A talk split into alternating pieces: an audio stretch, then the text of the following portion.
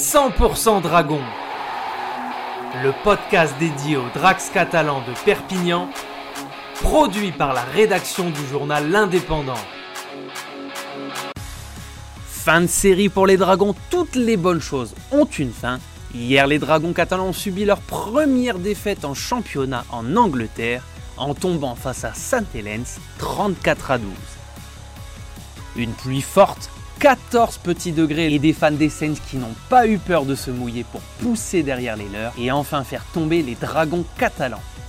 Pas matérialistes, les Dracs ont joué la carte de la prudence, sortant même de leur manche la tout jeunesse à l'heure de jeu pour rivaliser avec le champion en titre.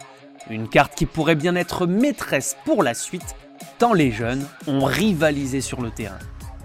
Une série qui restera historique avec 12 victoires consécutives a pris fin hier à Saint-Hélène, mais l'important était ailleurs.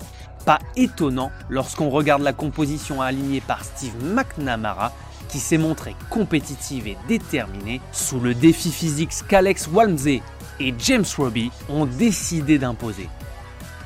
Fièrement, les Drax Jordan Desaria, Joey Chan et Alrix Dacosta ont mis leur corps en opposition.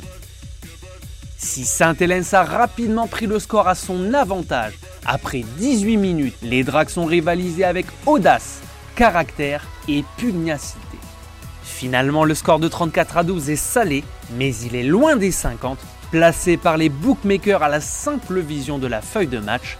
Vendredi prochain à Brutus contre Hull FC, les Dragons récupéreront plusieurs de leurs cadres, Langy, Tompkins, Drinkwater, Casiano pour relancer la machine à cette journée de la phase régulière et pour tenter de conserver leur première place sous la pression de l'adversaire du soir qui revient fort. C'était 100% Dragon, le podcast entièrement consacré à l'équipe de rugby à 13 de Perpignan, réalisé à partir des écrits de Bruno Ontenient pour l'Indépendant.